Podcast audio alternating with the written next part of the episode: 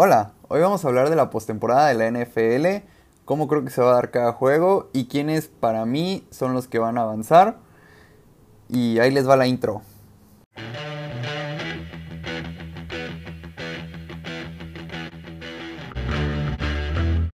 Bueno, no sé si les haya gustado la intro. Eh, sí creo que tiene copyright, pero creo que si pone solo 6 segundos no hay ningún problema. Y de eso poner una canción genérica, pues prefiero poner eso. Pero bueno, ya vamos a empezar con la ronda de wildcard, que de hecho descansan Chiefs y Packers. Los Packers, la baja de David Bacteri sí se me hace importante, pero creo que si hay un equipo con el star power para contrarrestar una baja así, son los Packers. Y su defensiva creo que está un poco infravalorada. Pueden presionar al coreback, esa secundaria es muy buena y creo que está un poquito infravalorada. Y del lado de los Chiefs, creo que los Chiefs y esta narrativa de están jugando con hueva, están jugando medio gas, yo no se las compro al 100%. Sí, son un equipo que tiene al mejor coreback, al mejor tight al mejor receptor, al mejor lo que me digas. Pero creo que algo muy importante en los playoffs es el ritmo. Que, ¿Con qué tan gran ritmo llegues? Y le pasó a los Ravens el año pasado contra los Titans. Descansaron en la semana 17 y en la de Wild Card. Y llegaron totalmente fuera de ritmo para la semana contra los Titans. Creo que si hay un equipo que se puede permitir, estos son los Chiefs. Pero creo que en la conferencia los Bills son un equipo que también les puede dar este batalla y creo que son el único equipo que les puede llegar a ganar. Y estos Bills vienen muy enrachados. Que esto me ayuda a pasar al primer juego de Wild Card, que es Bills Colts, que para mí va a ser una paliza. Para mí es el juego más disparejo de todos. La defensiva de los Colts no se ha visto bien. Se ha visto... Ya no es la defensiva elite que era al principio de la temporada contra una ofensiva que está jugando a nivel de los Chiefs del año pasado. Josh Allen está jugando muy bien. Stephon Dix también es un mega receptor, receptor elite. Y creo que esta defensiva va a sufrir. Y no sé qué tanto margen de error les puedan dar a su ofensiva. A diferencia de los Colts, la defensiva de los Bills se ha visto mucho mejor este, con el paso de las semanas. Y contra una ofensiva de los Colts que no es. no te da miedo. Que creo que el único arma medianamente preocupante es Jonathan Taylor. Y yo creo que le van a dejar el, partido en las manos a. en los brazos de Philip Rivers. Y no sé qué tanto esté Philip Rivers calificado para ganarte un partido de playoffs. Yo creo que van a ganar por más de 10 los Bills sin problema. Y creo que va a ser uno de los juegos más disparejos. Y bueno, vamos con el Rams Seahawks, que es uno de los juegos más cerrados, de los juegos más difíciles de pronosticar.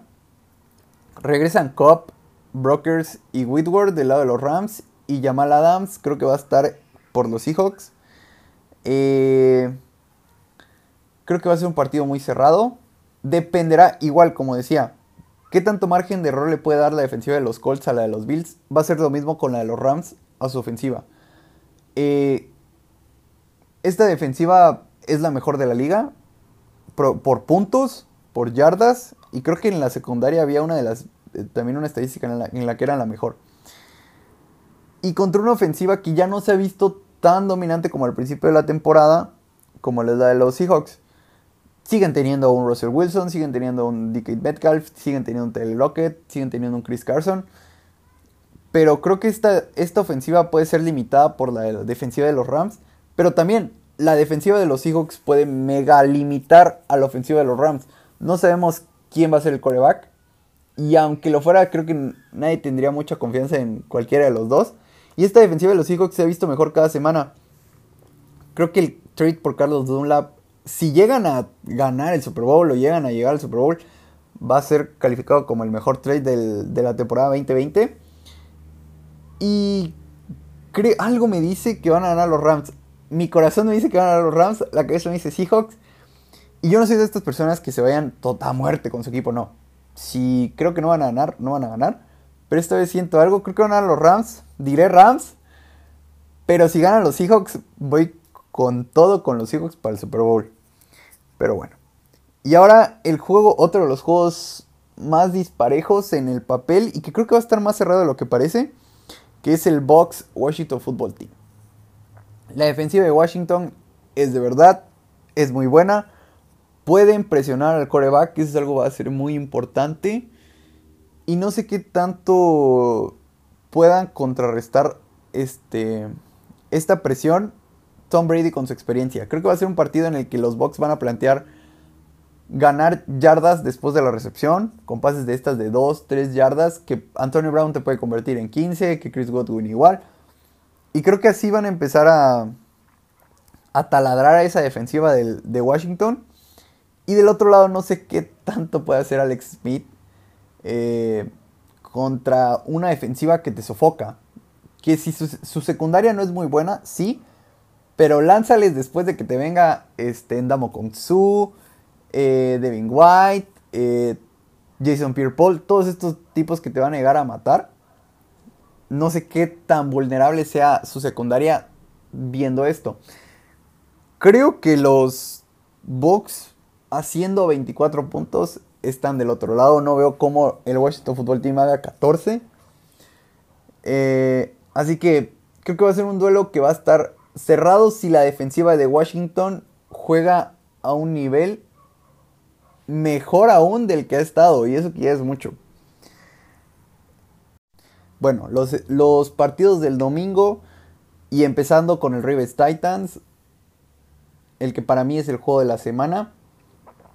Eh, los, los, Ravens se han visto con ritmo, se han visto bien. Sí, contra equipos muy malos. Pero hay que decir algo, la defensiva de los Titans también es malísima. Es top 5 este, en cualquier departamento que me pongas de las peores. Y creo que Lamar puede medianamente una establecer, este, los Ravens pueden establecer su juego terrestre y creo que Lamar, ya sea corriendo o sea pasando, también puede hacerle mucho daño a esta defensiva.